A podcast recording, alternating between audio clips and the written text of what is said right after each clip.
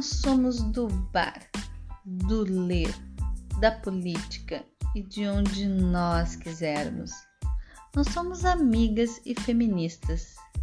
E juntas com todas vocês, mulheres, queremos abrir um vasto conhecimento sobre o mundo do feminismo, que possamos nos encontrar, nos reconhecer e nos libertar. Estamos aqui para atacar fogo no patriarcado. Venha ficar um com a gente, você também.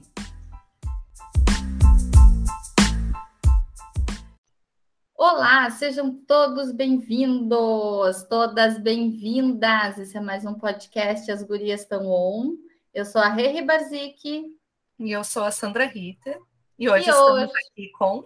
E hoje o nosso bate-papo é mega especial. Além de ser um dia marcado, que é 8 de março, hoje, Dia Internacional da Mulher, nós estamos com uma mulher foda. Este é o nome desse episódio, né? E ninguém mais inspiradora, uma mulher que passou por tudo que passou. Eu podia ler um currículo, mas eu vou falar o que eu acho, porque eu acompanho ela há muito tempo. E eu sou uma fã de carteirinha dessa mulher maravilhosa que luta desde cedo, passou por tantas situações difíceis e hoje ela inspira mulheres, ela ajuda mulheres e ela é com certeza uma mulher que faz diferença na vida de milhares de mulheres.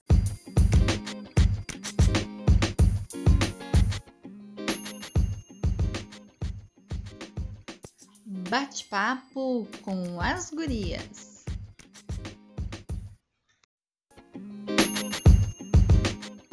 Estamos aqui com a Poli Oliveira. Seja muito, muito, muito, muito bem-vinda, Poli. Muito obrigada, gente. Que recepção maravilhosa, calorosa. E esse esse título, Mulheres Fodas, né? Eu amei, amei, amei. Um dia tão especial, eu aqui com a Fernanda e com a Sandra. Muito, muito obrigada pela oportunidade e que esse papo aqui vai render muita coisa boa. Vai sim, com certeza. Olha, eu já vou começar te perguntando, né? Que eu, nesse mais. Vou começar pelo mais recente, assim, porque eu vejo bastante a tua questão de ajudar mulheres em situação de vulnerabilidade nesse momento, principalmente mães solos, e que chegam pedidos de tudo que é jeito, assim, gente que não tem nem o que comer, né? E pessoal, quem quiser ajudar o projeto da Poli, tudo, depois eu vou colocar aqui o Pix, o, o Insta da Poli para ajudar tudo porque com certeza o trabalho que ela faz merece todo o auxílio, toda a ajuda possível. Como é que é? Como é que chega? Como é que tu resolveu fazer essa corrente de ajuda a essas mulheres que tanto precisam? Falar de ajudar mulheres é falar de me ajudar também, Fê. Porque tudo isso nasceu com a minha história, né? Com tudo que eu passei. Eu acredito que nós, seres humanos, a gente só consegue sentir a dor do outro se a gente já passou por aquilo. É, por mais que a gente exerça a empatia de tentar se colocar no lugar do outro, nunca vai ter tanta fidelidade, vai ser tão fiel a empatia quando você já esteve naquele local e sabe exatamente o que é estar naquele local. Você sabe o cheiro daquele local. Você sabe o peso de estar naquele local. Você sabe exatamente tudo. E por toda a minha história, né, que talvez a gente pincele um pouco aqui, por tudo que eu já passei, e por estar hoje onde eu estou, eu acho que eu tinha uma dívida comigo. Não era com ninguém, era uma dívida moral comigo, com a Poli lá do passado, que buscava tanta ajuda e não tinha, que não era escutada, que não era ouvida, que não era validada, que não era acreditada. E quando eu comecei a crescer nas redes sociais e via esses pedidos, eu me via naqueles pedidos. Era a minha história sendo narrada por outras mulheres que chegavam até mim. Eu falava, nossa, eu preciso estender a mão para essas mulheres que estão vindo aqui. Ainda que eu não tenha, não tenha tido a oportunidade de ter essa mão estendida naquela época, hoje eu posso fazer diferente.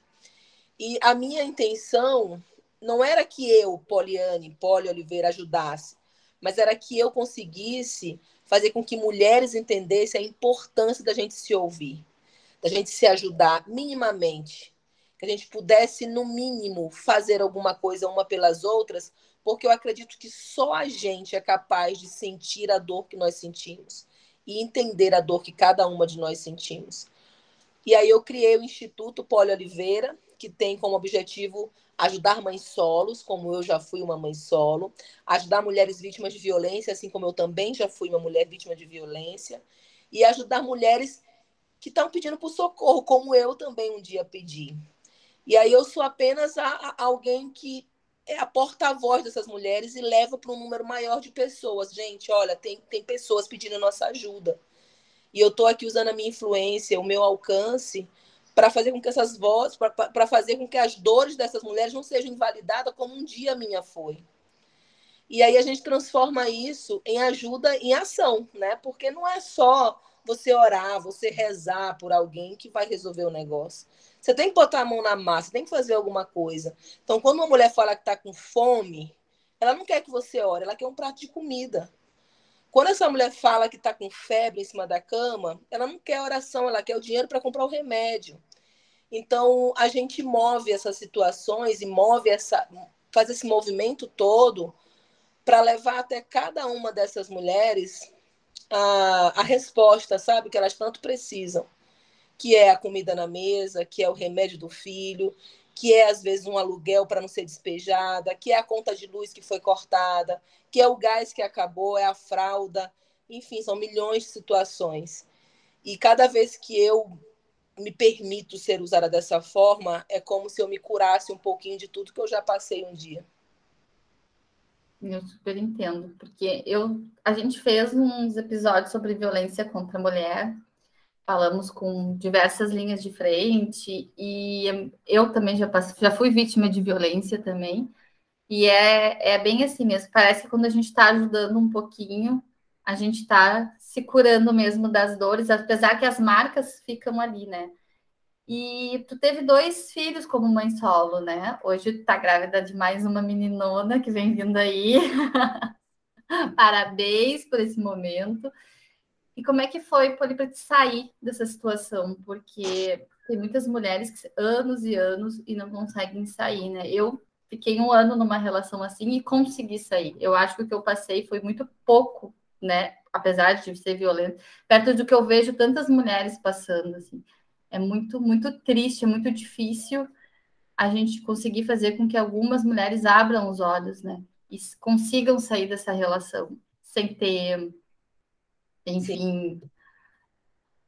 Um dia de relacionamento abusivo, um dia já é o suficiente para a gente estender a mão e ouvir uma mulher que é vítima disso.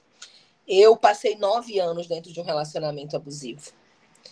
E durante nove anos eu ouvi tudo que vocês podem imaginar, que são os discursos que ainda hoje nós ouvimos na sociedade. Que aquela mulher está lá porque ela quer, que aquela mulher gosta de apanhar, que essas pessoas se merecem, né? esse casal se merece. Ou quando havia violência física, que houve em vários momentos, de ninguém se meter porque as pessoas tinham certeza que no dia seguinte eu estaria com ele novamente então, assim, você vive duas violências. Você vive a violência doméstica, você é refém daquele abusador, e você vive a violência de não ser ajudada, das pessoas não entenderem que o ciclo de violência não é uma escolha da mulher. Ninguém escolhe apanhar na cara de um homem que te promete cuidar, amar, respeitar. Ninguém escolhe é, é, ser traída, ser abandonada no puerpério. Nenhuma mulher escolhe isso. Né? Não é uma escolha nossa isso. Mas é uma escolha que é nos imputada de tentar salvar esse homem, de tentar mudar esse homem. A gente acha que essa é uma escolha nossa. Nossa, eu estou aqui porque eu vou mudar ele, porque ele vai ser melhor.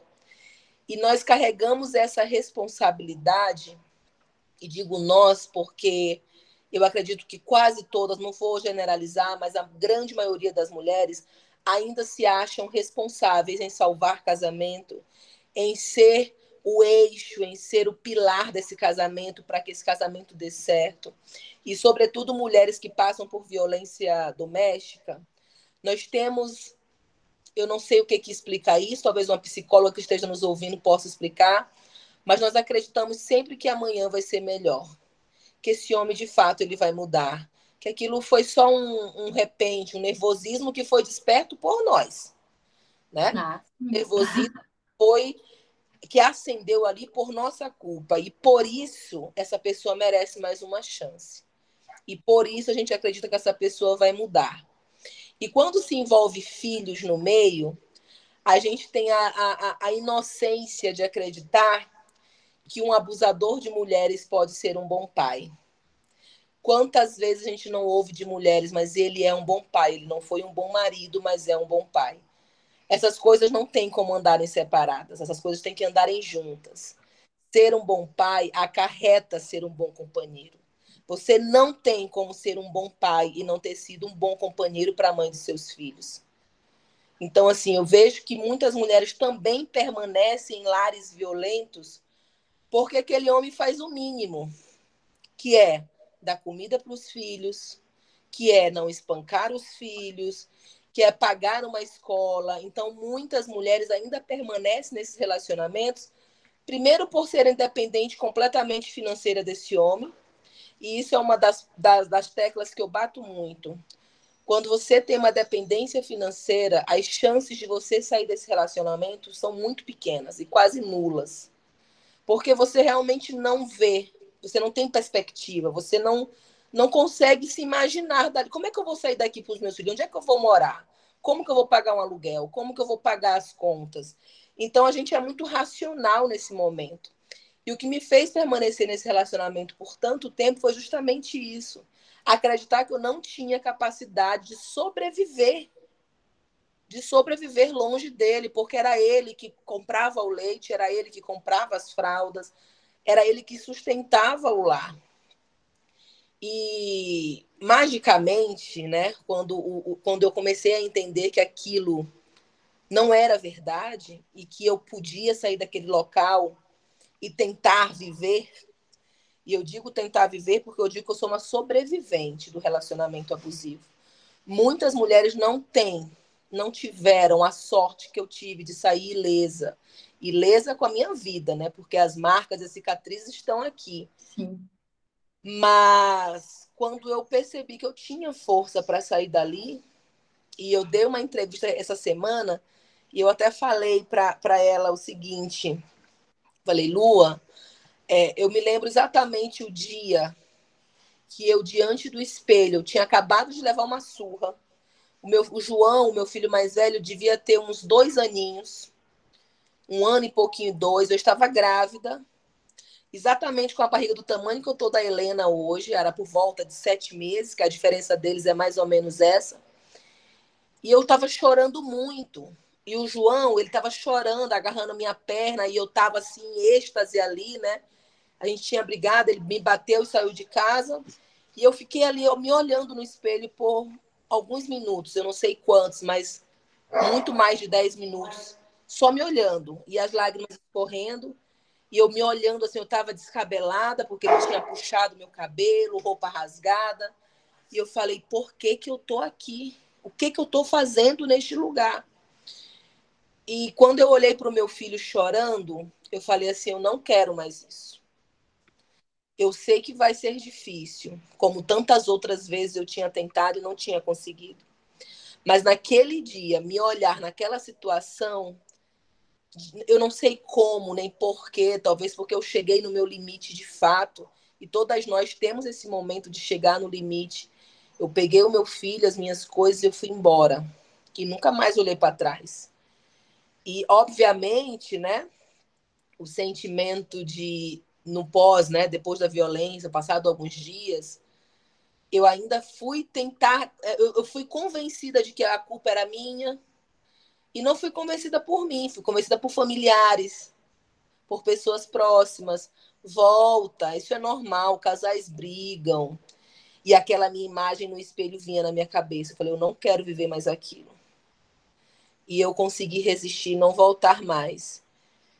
E desde aquele dia, né, que já se passaram, meu filho tem 19 anos hoje, já se passaram quase 18 anos essa imagem não sai da minha cabeça. Cada eu sei exatamente o dia de cada surra, de cada são traumas que nunca vão passar, nunca.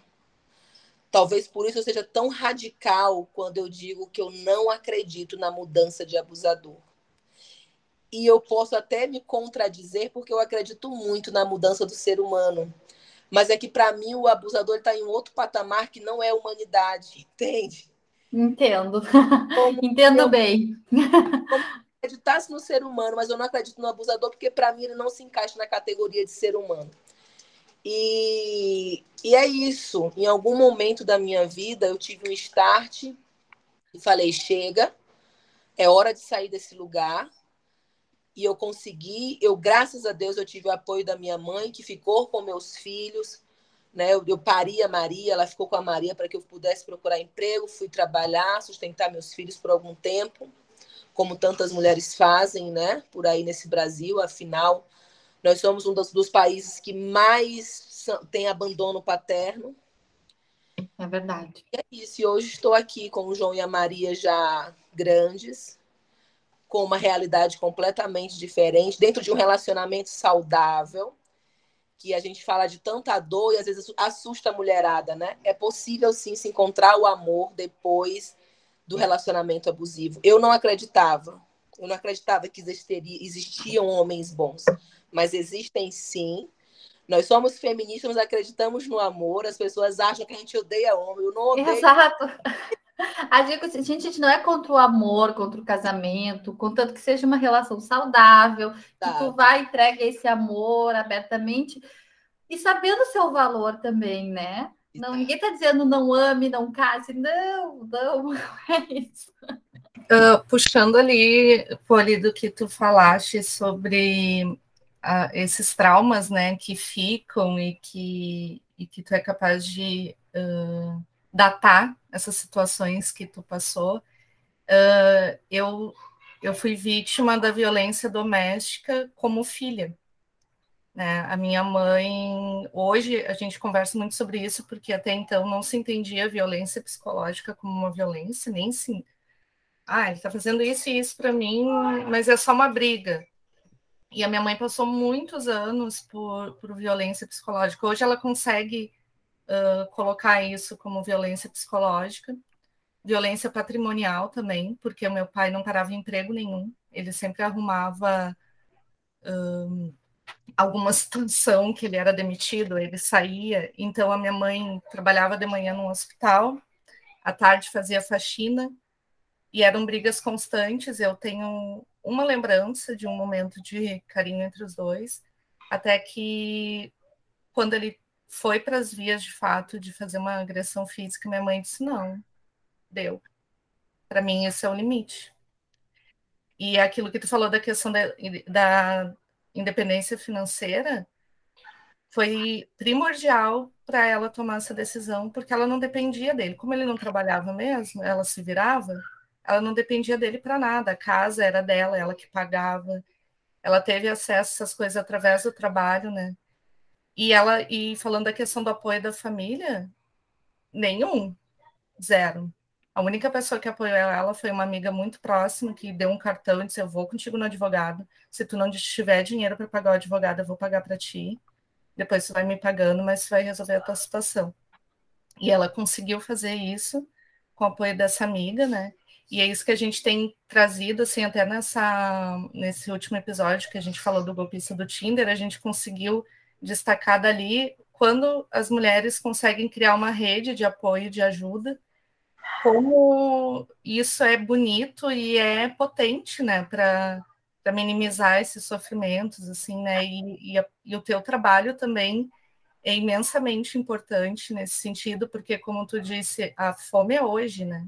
A fome é para hoje, a pessoa precisa do, da comida, ela precisa de outros itens né, para sobreviver. E essa rede de apoio é muito importante, porque já, amigas minhas já passaram por situações e continuam numa relação abusiva há muito tempo, porque no momento que a família tinha que entrar e dizer que, ó, peraí, eu vou ficar com as tuas crianças, tu vai fazer tal coisa, a família simplesmente não fez. Isso, essa rede de apoio, ela se faz muito necessária dentro desses ciclos de violência. Porque às vezes a mulher, ela ela precisa disso. exatamente dessa mãe que fica com a criança para procurar um emprego, ou de uma amiga que tem uma condição financeira melhor e que pode ajudar a pagar uma babá para até essa mulher né, se, conseguir se libertar disso. E quando a gente vê essa mulher durante muito tempo nesse ciclo de violência, a gente compra a narrativa de que ela está ali porque ela quer porque ela gosta. E o que, que a gente faz? A gente se afasta. Se afastando dessa mulher, a gente entrega essa mulher de mãos beijadas completamente na mão do agressor. E aí ele começa a usar isso a favor dele. Tá vendo como todo mundo não gosta de ti, só eu? As pessoas estão se afastando de você. Por quê? Porque só quem te suporta sou eu. Só quem gosta de você sou eu. E a mulher vendo esse cenário realmente de afastamento das pessoas, como ela já está completamente alienada e manipulada, ela vai acreditar que a família não gosta, que a família não apoia, que só ele gosta, que só ele apoia. E aí se torna ainda mais difícil fazer com que essa mulher acredite nela, acredite no potencial dela, acredite que é possível sair daquele relacionamento, que é possível ela se virar sozinha. E aí a gente entra, cai no fundo do poço mesmo. Sabe que a Rose Marques, que é do Instituto Maria da Penha, que esteve aqui conversando com a gente quando a gente fez esses episódios da, da violência, ela disse muito isso porque a gente colocou como a gente pode ajudar uma mulher que está na relação que tu fala, vamos sair disso aí, vamos, e ela continua, e ela continua. E ela disse isso: nunca se afaste. Porque no momento que ela tomar coragem e precisar sair, ela vai te procurar, porque tu vai ser o único apoio que ela vai ter. Porque a tendência das pessoas é, ah, tu quer ficar aí, então tu fica. Eu já falei para ti, vira as costas e deixa a mulher lá. E ela trouxe isso muito, muito enfático, assim, não se afaste. Esteja sempre presente, por mais que ela volte, volte, volte de novo, esteja lá, porque algum momento, de, um ato de coragem ela vai ter, e é ali que tu, do lado dela, consegue puxar e tirar ela da, desse ciclo que ela está vivendo, assim. E isso realmente a gente vê com alguns casos que a gente ouve, né? As pessoas contando, enfim, o que a gente mesmo vive. Mas eu vou puxar um outro assunto aqui, porque a gente, sim, a gente é vítima de violência, a mulher é vítima da violência doméstica, psicológica, mas a gente é vítima de outras violências também, né? E que tu fala bastante, e eu gosto muito de acompanhar na, nas tuas redes, que é a violência que a gente tem de ser um padrão de beleza, né?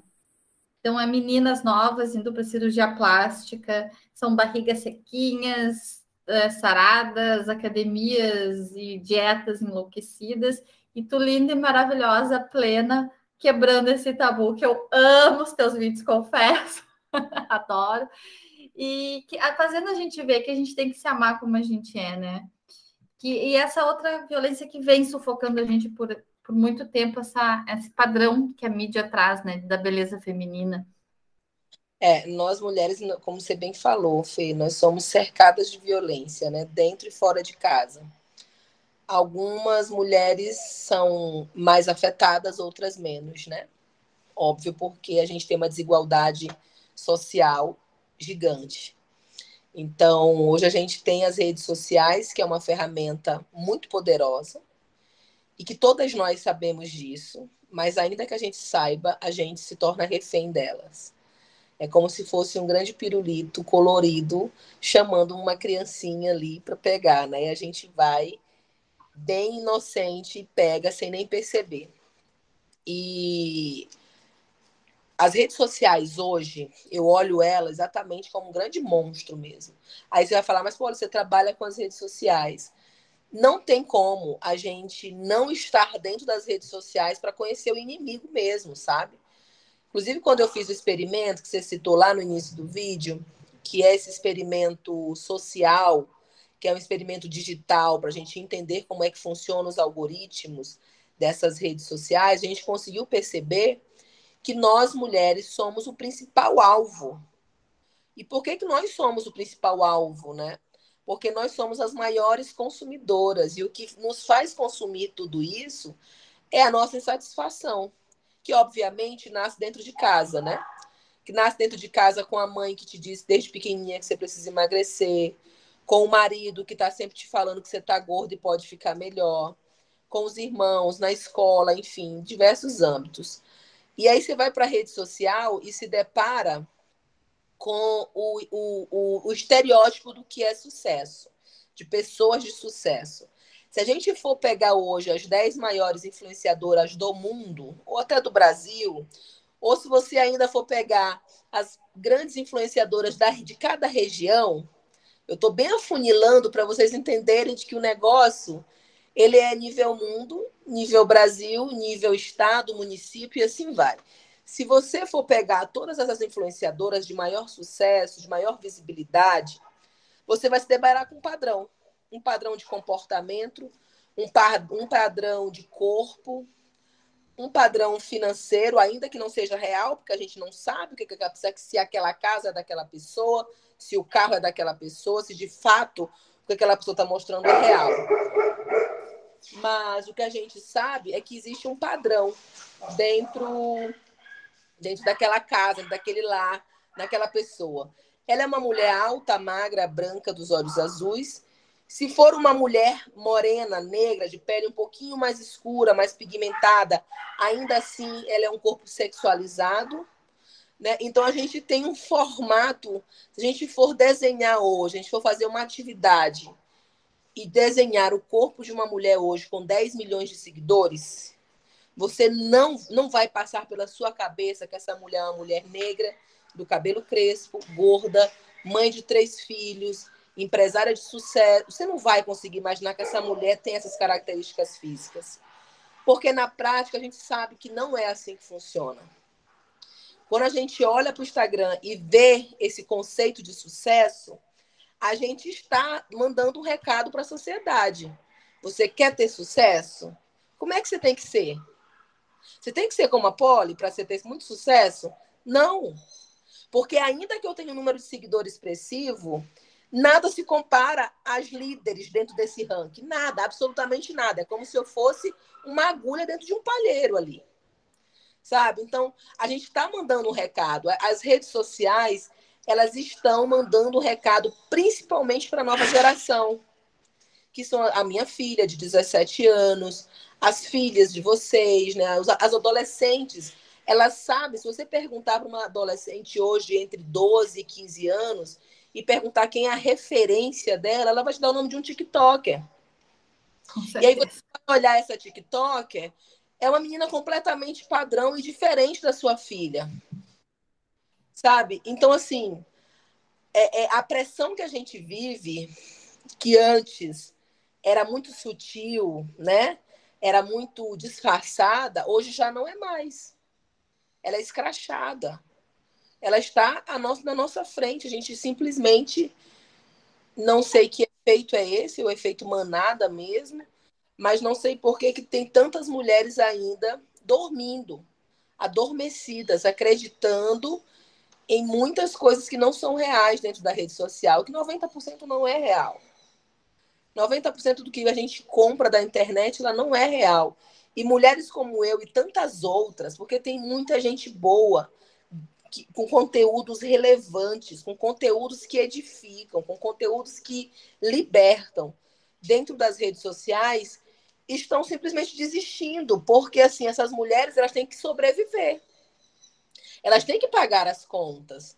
E gerar conteúdo bom requer tempo, requer sanidade, requer, requer tanta coisa. No final de tudo, requer dinheiro.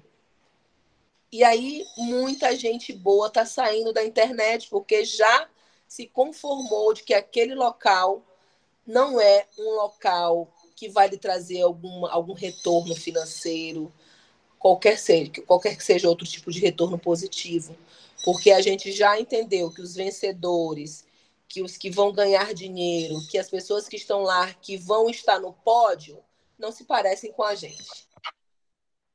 Mas Isso é fato. mesmo.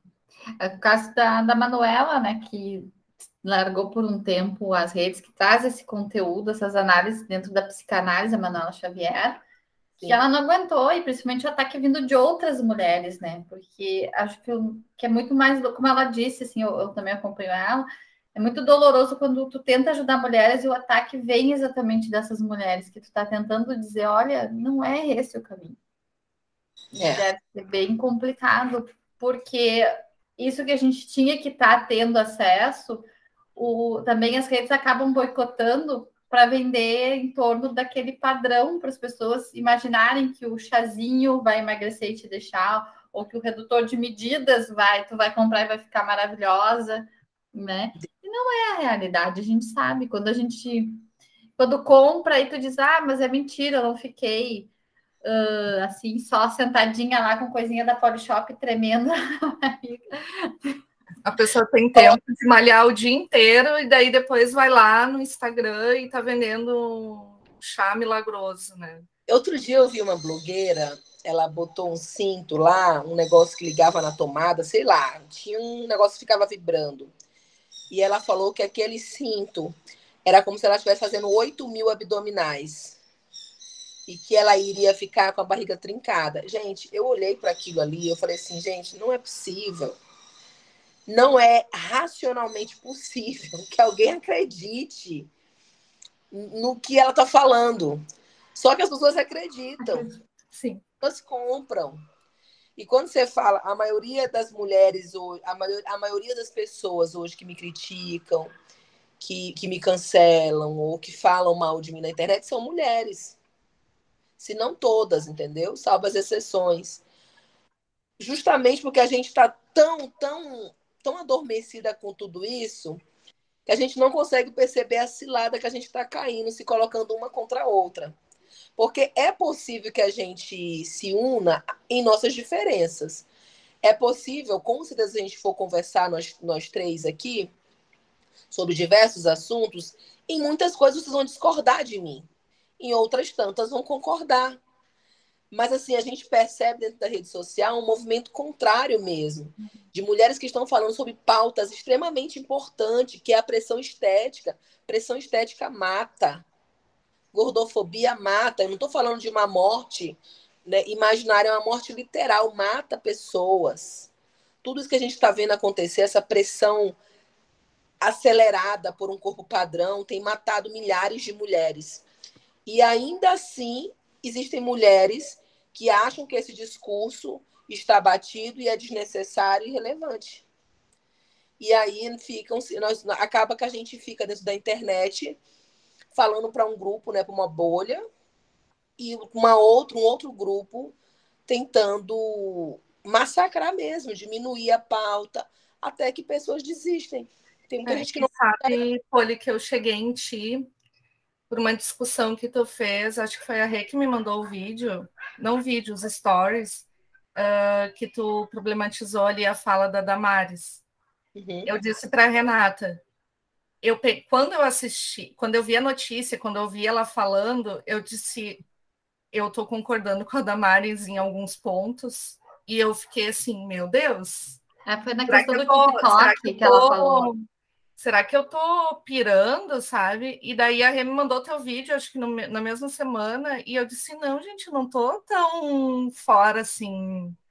Porque eu acho que também tem essa, essa coisa assim, as, a internet trouxe muitos benefícios. Uh, o Instagram, por exemplo, é fonte de renda para muitas pessoas que produzem conteúdos, né? Pra, e, e não só na produção de conteúdo, mas divulgação do trabalho que faz, né? Fora dali. Só que as, as discussões são muito rasas, tipo, daí eu já vi que tinham pessoas te acusando de ah, agora tu vai defender a Damares. Não era isso que tu estava dizendo. Exatamente. Em pontos, tu não concorda com ela, porque ela, a gente sabe, ela é uma lunática, ela viaja um monte quando ela vai falar. Tipo, ah, não existe fome no Brasil porque nós temos mangueiras, as pessoas comem manga. É esse nível de, de debate. Mas naquele ponto ali, mesmo que ela se atrapalhe naquilo, ela não deixa de, de trazer uma coisa que é muito preocupante, né? Que é essa rede social cada vez mais disponível para adolescentes, para crianças, essas dancinhas do TikTok. Eu aqui em casa estabeleci alguns limites, tipo, rede social ali, se não acessa. Uh, Instagram ela não acessa ainda, já estou fazendo uma configuração ali para ela não acessar certas coisas no YouTube. E, e, e, é muito problemático isso, né? E a, então, acho que vem muito isso do que tu falou, da, da comparação com outro padrão que não é aquele ali. E geralmente o padrão é esse que tu falou: é branca, olho azul, cabelo liso, magérrima. Exatamente. E agora a Poli também vem trazendo, vou aproveitando, já que a gente está falando de vários aspectos, as questões. Eu não me encaixo porque eu não sou mãe, não pretendo ser, mas a Sandra é, e muita gente é. Eu amo criança dos outros, amo dos outros. mas vem trazendo muito essas questões da maternidade agora também, né, Poli? E eu vi que as pessoas te acusaram muito porque tu resolveu fazer o chá revelação, né? Porque como assim vai fazer chá revelação? Tu não é feminista, tu não é isso, tu não. E aí as pessoas já te atacam também por tu querer fazer algo que tu quer, simplesmente tu acha legal, tu quer fazer, tu gosta. Até nisso, até na hora de tu fazer a tua, tua gestação, escolher as coisas que tu quer fazer, foi atacado também, né? É, não, quer dizer, mulher é brabo, né? Tu não pode querer fazer nada que tudo tem alguém para falar é, alguma coisa. Que acontece, eu entendo até certo ponto algumas pessoas. A gente se quando eu tenho um discurso, né, quando qualquer pessoa, qualquer criador de conteúdo que abrace uma causa, ela vai ficar sentenciada e amarrada àquela causa o resto da vida. Como se ela não tivesse o direito de mudar, de opinar, de, de pensar através de outra ótica. Isso é o que eu quero dizer com isso é o seguinte: eu sempre falo, gente, desculpa por esses cachorros latindo. Ah, não te preocupa. Gente, esse podcast é um podcast real. A gente é, já teve passarinho cantando. Já teve passarinho cantando, criança. já teve criança gritando. A gente não nem dá bola, isso é vida real mesmo. Todo mundo tem em casa. E eu, assim, a, a minha rede social ela é um reflexo e uma extensão do que eu vivo. Eu tenho falado muito de maternidade porque agora estou vivendo isso. E quando a Helena nascer, provavelmente eu vou falar muito sobre criação de filho. E, enfim, né? Eu, eu, eu boto muito ali o que eu estou vivendo, não o que eu gostaria de viver, porque não faz sentido para mim falar de coisas que eu não tenho não tenho vivência, né? Eu acho que esse é, é, é, a minha, talvez a minha grande diferença na internet. Eu falo daquilo que eu sinto, que eu vivo ou que eu já vivi. E quando eu resolvi fazer o chá revelação, a galera veio para cima, né? Como assim a discussão de gênero, né? Uhum. Falei, gente, é, mais do que saber, querer saber o sexo do bebê, que para mim sim era um desejo grande saber se era uma menina, se era um menino, e nada tinha a ver sobre rosa e azul, ou sobre lacinho, sobre carrinho, ou sobre boneca, não era nada sobre isso. Era muito mais uma ocasião de fazer uma oportunidade de festejar aquele momento com a minha família que inclusive eu tinha acabado de chegar na, no Nordeste novamente, eu estava perto da minha mãe, da minha, das minhas irmãs, do que propriamente saber o sexo do bebê. A, a, as pautas feministas, as pautas atuais dentro de vários movimentos, está muito em torno de gênero e sexualidade, tudo isso que a gente está vendo, inclusive com a entrada de uma travesti dentro do BBB, isso voltou a, voltou a ser discutido muito. E isso é uhum. é maravilhoso. A discussão de tudo isso é maravilhoso. Porém, a gente precisa, precisa, de uma vez por todas, entender, quando se fala de gênero, o gênero, ele sempre vai vir antes da raça, é o que eu acredito. Quando você é mulher, quando você nasce mulher, e aqui eu não quero, eu, tenho, eu, eu vou tentar ter o maior cuidado para que a minha fala não seja uma fala transfóbica, porque eu, eu, eu, eu sou muito trans, inclusiva, nas minhas pautas. Eu sou uma mulher completamente aberta a entender e acolher todas as situações. Mas as pessoas estavam naquele momento muito mais preocupada com o que a minha filha ou meu filho gostaria de ser em um futuro que estava muito distante.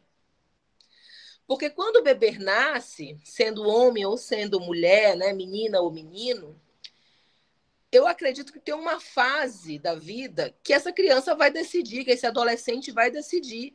Mas naquele momento, o momento do nascimento, não cabe você perguntar para aquela criança em que qual é o gênero que ela se encaixa, o que, é que ela está sentindo, como é que ela se vê. Ela não sabe disso. E ainda que no futuro próximo a Helena descubra que é lésbica, que é trans, que é não binária ou que é qualquer coisa que ela me diga que ela é, ela ainda vai ser uma mulher que vai passar por todas as violências que nós passamos. E as pessoas não estão preparadas ou não estão atentas a isso. A realidade material dela também vai ser de uma mulher. Ela vai menstruar, ela vai, né? Vai acontecer essas questões. Quando eu descobri que era uma mulher, quando eu descobri era quando eu descobri, desculpa, gente. Quando eu descobri que era uma menina, eu eu entendi que eu ia ter que ter muito mais força. A revelação no dia do chá, foi como se fosse uma injeção para mim. Olha só, para que, que você vai ter que se preparar? Você vai criar mais uma mulher para esse mundo. E vai ser uma criação completamente diferente da Maria, que por muitas vezes eu fui muito falha e muito fraca, porque eu não tinha forças para criá-la. E agora, por estar em outro momento da minha vida, com uma outra vivência, a Helena vai poder desfrutar de uma mãe muito mais forte, de uma mãe muito mais acolhedora. Então, no dia do chá revelação, era também uma forma de eu me preparar para o que estava por vir. E se fosse um homem, era um outro tipo de combustível que eu ia ter que ter. Porque criar um menino no século XXI, no ano 2022, não é fácil. Digo isso porque eu tenho um menino de 19 anos e a gente tem discussões aqui terríveis discussões sobre feminismo, sobre machismo, porque nós precisamos entender que nós, quanto mães, não é nossa responsabilidade completa criar esses meninos. A sociedade cria também, por isso é responsabilidade da sociedade em se comprometer também em muitas situações. Então, assim, se você é mãe e acha que vai criar sozinha, vai dar educação e vai ensinar tudo que uma criança precisa, você está errada. Só se você colocar essa criança dentro de uma bolha e ela não sair, não ter acesso e contato com mais ninguém. Quando as pessoas vinham me criticar a respeito disso, eu entendia, porque a gente está muito polarizado, né? As pessoas elas não estão buscando ler, buscando falar um pouco mais sobre diversos assuntos. E eu acho também que é muito sobre o que você quer. O que, que você quer? Você quer fazer um chá? Você quer vestir a menina de rosa e dar a boneca para brincar? Ok. Se você não quer preparar essa menina para o mundo que está aqui hoje, né? você vai arcar com as consequências disso, quanto mãe, né? Porque eles são de nossas responsabilidades. Eu espero criar a Helena da maneira mais sábia possível, da maneira mais educativa e positiva possível. Porque se existe algo difícil nesse mundo, é ser mãe, gente se existe uma luta que só quem teria capacidade realmente de lutar somos nós mulheres, é a maternidade. E a maternidade, principalmente eu agora com 38 anos, né?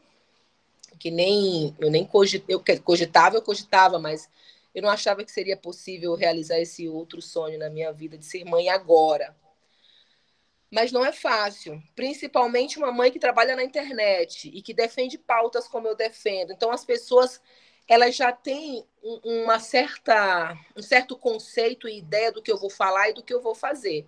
E quando eu desaponto e quando eu vou para uma outra um outro atalho, as pessoas se surpreendem, né? Porque as pessoas estão sempre esperando que a feminista tenha um sovaco cabeludo.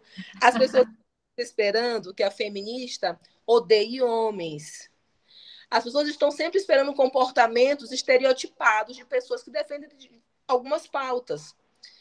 E quando eu falo que não, eu gosto de me depilar, eu já fui criticada, mesmo que eu entenda a raiz do problema, mesmo que eu tenha estudado, eu gosto de me depilar. Ah, é. pode ser de fato que esse, esse sentimento nasceu por causa da sociedade? Sim, pode. Mas o que, que eu vou fazer com isso agora? Eu sou do, do, teu time, eu também adoro. Eu tenho horror de ver pelo em mim e também não gosto muito de homem muito peludo, não. Eu acho que o meu problema é com o pelo em geral.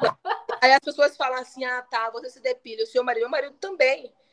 Não suporto rola cabeluda, vai depilar. Ah, meu marido depila axila, depila. Entende? Então não é, é, é sobre questão de gosto mesmo. E as pessoas estão sempre esperando que feministas e que pessoas que defendem essas pautas mais sociais tem um estereótipo, né? tenham umas certas características. Assim como a gente pensa, quando a gente pensa na blogueira famosa de 10 milhões de seguidores, a gente vê aquela imagem.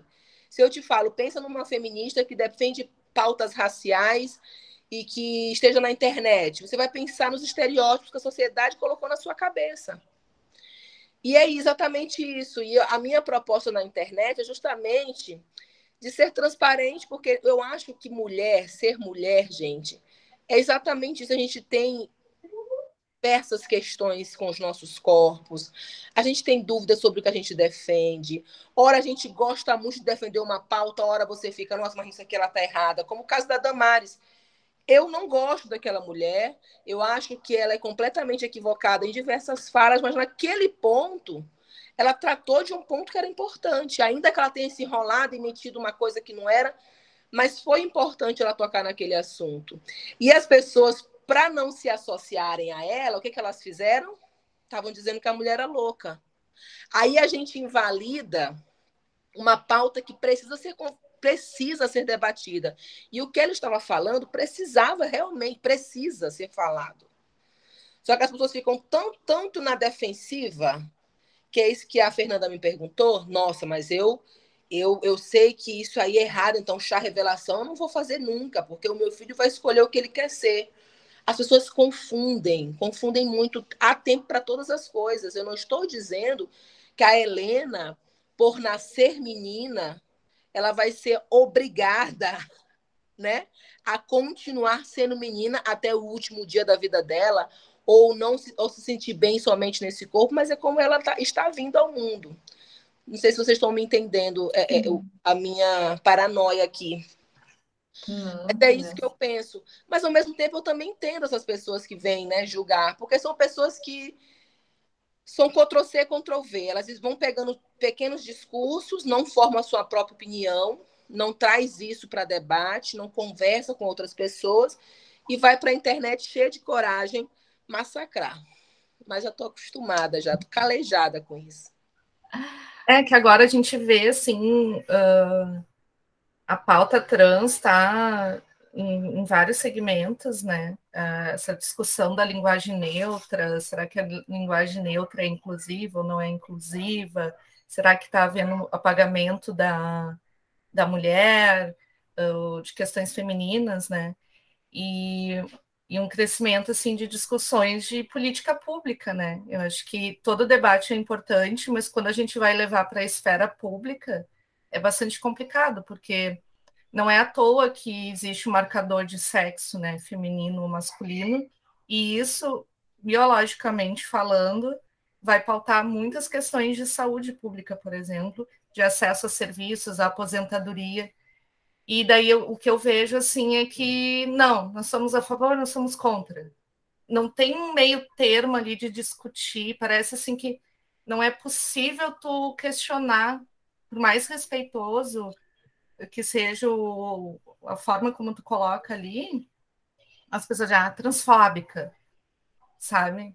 A gente tem que ficar assim, e, e, e eu acho que para qualquer tema tem que haver um espaço para o questionamento, para conversa, para o debate respeitoso né, entre as pessoas para achar uma forma que possa beneficiar né, todos os grupos, porque tanto as mulheres quanto as pessoas trans sofrem diversas discriminações, diversas violências, uh, diversas dificuldades de acesso né, a serviços de saúde, a outros tipos de serviço.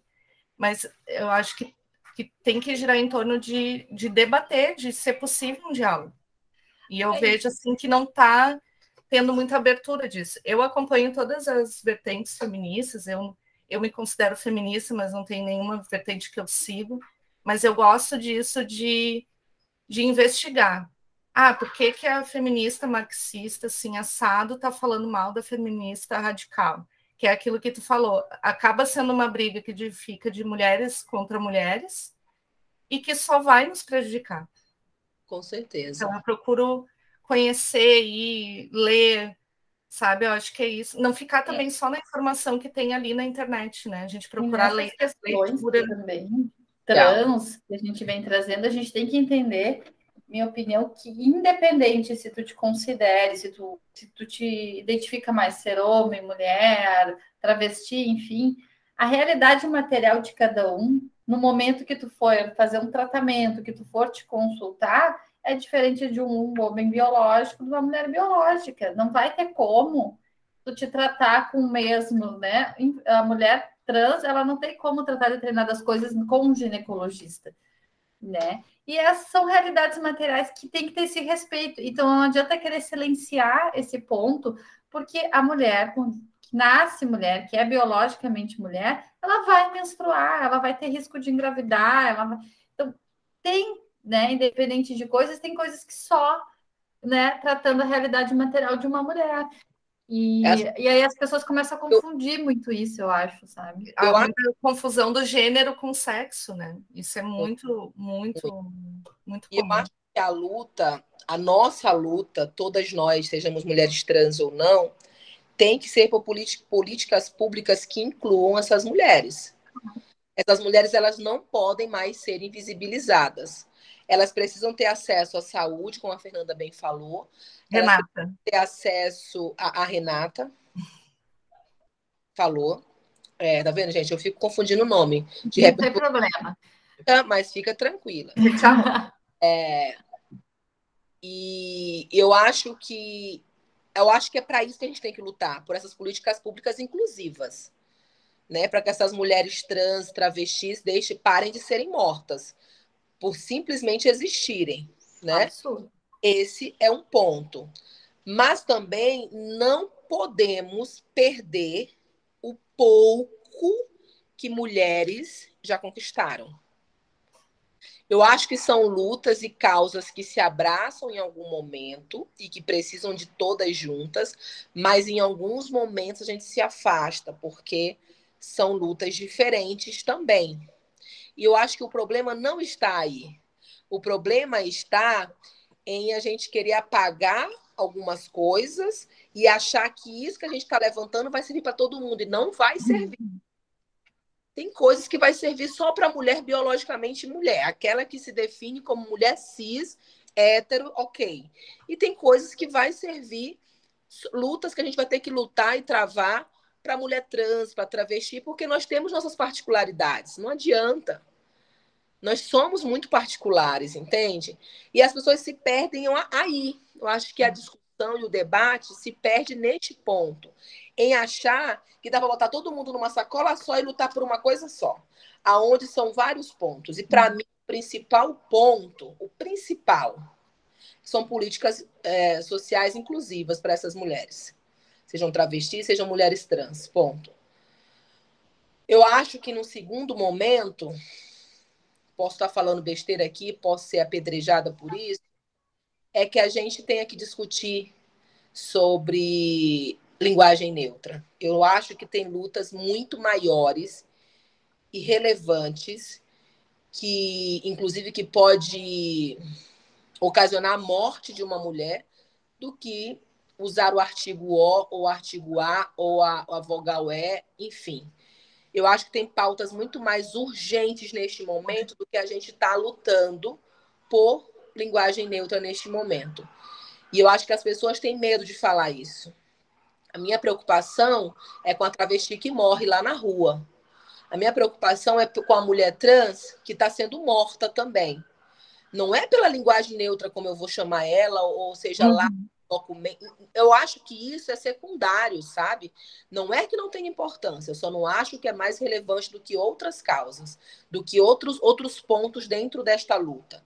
E não esquecendo que homens trans também estão sofrendo uma série de violências e estão sofrendo dificuldades né, de acesso à saúde. À saúde. Está sendo negligenciado. É como tu negligenciar, por exemplo, o, o exame de colo do útero para mulheres lésbicas ou mesmo para ah. homens trans. Aí percebe. É uma realidade, né? Coisas muito mais importantes. Se eu não sou, é, se eu não vou lutar por políticas inclusivas, principalmente na área da saúde, um homem trans, imagina, imagina como não deve ser constrangedor para um, um homem trans marcar um ginecologista para ser examinado Muitas vezes esse médico não sabe como atender, uhum. não, sabe, não sabe como se comportar, não sabe absolutamente nada. Então, assim, cara, os médicos precisam passar por uma readequação, porque o mundo mudou.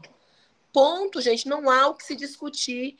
E todas as pessoas, tá, tá lá no, no, nos direitos humanos, nós, nós precisamos ter acesso à saúde independente do sexo, independente do, da sua escolha, da, do seu gênero, da sua identidade sexual, independente disso. Todo ser humano precisa ter acesso à saúde. Então, assim, percebe como tem coisas muito mais urgentes e importantes uhum. estar debatendo e lutando para ajudar essa galera do que estar tá conversando sobre linguagem neutra. E a gente está vendo a internet, empresas, a gente está vendo um monte de gente, ah, vamos falar sobre linguagem neutra. Não, vamos falar sobre tanto de morte, inclusive de mulheres. A gente teve agora essa semana passada mortes seríssimas de mulheres, feminicídio, que estão sendo apagados para se falar de linguagem neutra. Mortes de homens trans, de mulheres trans, de travestis, dessa questão dessa, dessa situação toda, homens trans que estão com câncer de colo do útero, porque não estão fazendo preventivo, porque não estão tendo acesso à saúde. Porque você chega no sistema único de saúde, lá no SUS, até no, a, ainda não está preparado para receber o documento de um homem que quer fazer uma consulta com um ginecologista. Então, assim, eu acho que tem tanta coisa urgente, tem tanta pauta urgente para a gente conversar e debater e lutar juntas e a gente está, mais uma vez, o quê? Se degladiando, polarizando, entende? Em coisas banais demais. Eu acho que para mim o importante é, quando eu conheço uma mulher trans, um travesti ou um homem trans, como é que você quer que eu te chame? Como, como é? Aí eu tô olhando ali o estereótipo masculino, para mim é ele. Tô olhando o estereótipo feminino, para mim é ela. Mas ainda assim eu tenho esse cuidado. Como é que você quer que eu te chame? Sabe? Eu acho que se a gente começar por aí, vai dar tudo certo. Como a gente viu no BBB, a Lina, né? Tem gravado aqui na testa ela. E a galera Sim. chamando ele. Ele, ele, ele. Então, assim, ainda eh, são pautas que a gente precisa conversar sobre isso, que isso aí é respeito básico, né? Isso aí, eh, isso aí as crianças precisam aprender dentro de casa, com a mãe, com o pai, como é que você se comporta diante de situações como essa. Mas tem coisas mais importantes para a gente falar também. Por isso que essas falas maravilhosas que tu traz, que eu digo, que mulher, assim, ó, que tem um pensamento aberto, que traz e que bota isso assim, ó, para debate. E apesar de todos os ataques, todas as coisas contra, ela tá lá firme e forte, mandando recado, inspirando pode pessoas. Acreditar, pode acreditar que algum dia, não sei quando, vou até deixar registrado aqui, vão usar essas falas que eu trouxe aqui para problematizar e falar alguma coisa a respeito de mim. Porque sempre parece. Olha, infelizmente o nosso tempo está acabando. Eu quero te agradecer imensamente, deixar registrado aqui mais uma vez o quanto eu sou tua fã, o quanto eu admiro a tua luta, a tua batalha, o que tu traz. Eu acho sempre muito importante. Eu aprendo muito contigo na tua, nas tuas colocações, nas, nas, nos assuntos que tu traz. Eu gosto muito de te ouvir Estou sempre acompanhando lá os teus stories, as tuas postagens. Obrigado por ser essa mulher real, por ser essa mulher foda, forte, essa baita mãe. Embora tu tenha dito ali que eu fui uma mãe fraca, eu acredito que não, que naquele momento tu foi a melhor mãe que tu podia ser. Com certeza, diante de todas as situações. Eu acho que nenhuma mãe ela é fraca, ela é o melhor que ela consegue ser naquele momento, dentro daquilo que ela tem, que ela conhece.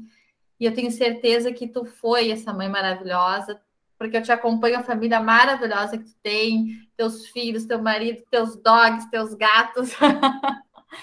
e eu quero te agradecer por ter cedido um pouquinho do teu tempo para estar aqui com a gente, que foi extremamente importante. E eu convido a todo mundo a te seguir, Poli Oliveira Real no Instagram, Poli com dois L's Y e entrar lá no teu site do Instituto polioliveira.org para ajudar, para ver o trabalho maravilhoso que tu faz. Obrigada de todo o coração. Eu tenho uma fã aqui em Porto Alegre, no Rio Grande do Sul, pode ter certeza que tu tem. Muito, muito oportunidade. Eu falo pra caramba, como vocês viram, né? E a gente nem viu o tempo passar. Muito Muito obrigada. Eu estou à disposição de vocês. Sempre que tiver pautas legais para a gente conversar, eu me coloco à disposição também. Muito Ai, obrigada, Folha. Prazer. Muito obrigada, prazer te conhecer. Uma boa hora para ti. Logo, logo vai chegar. Logo, logo. Tá acompanhando ali. Podcast, podcast com neném. Cheirinho de neném, carinho rocheirinho. Ah, é tão bom. É bom, né? Ah, eu acho que a gente vai despertar essa maternidade na Rio. Acho que não, estou dizendo isso desde os meus 20 anos. Eu já estou com 40 quase e eu não respeito. Eu super respeito essa posição dela. Eu amo criança, eu amo mesmo, assim. Eu trabalhei com crianças. Mas Chorou, eu gosto dos outros, eu não, me, eu não me vejo mãe, assim, sabe? Viajar, Rê, vai viajar o mundo, bota uma mochila na costa, vai viajar, vai curtir é. a vida. Isso é muito mais eu. É, pronto. Então é isso.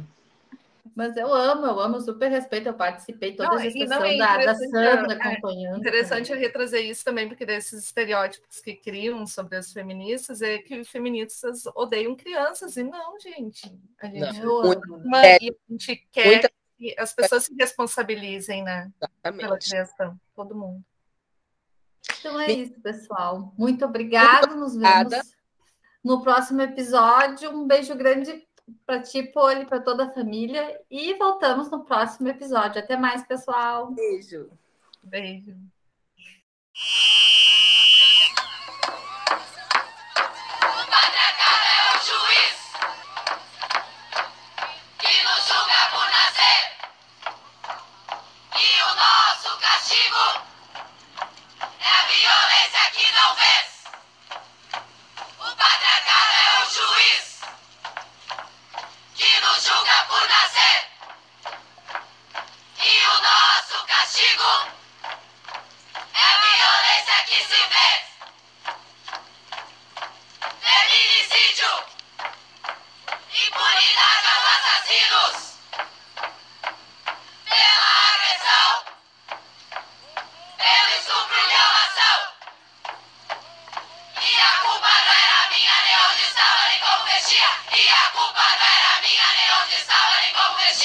E a culpa não era minha, nem onde estava, nem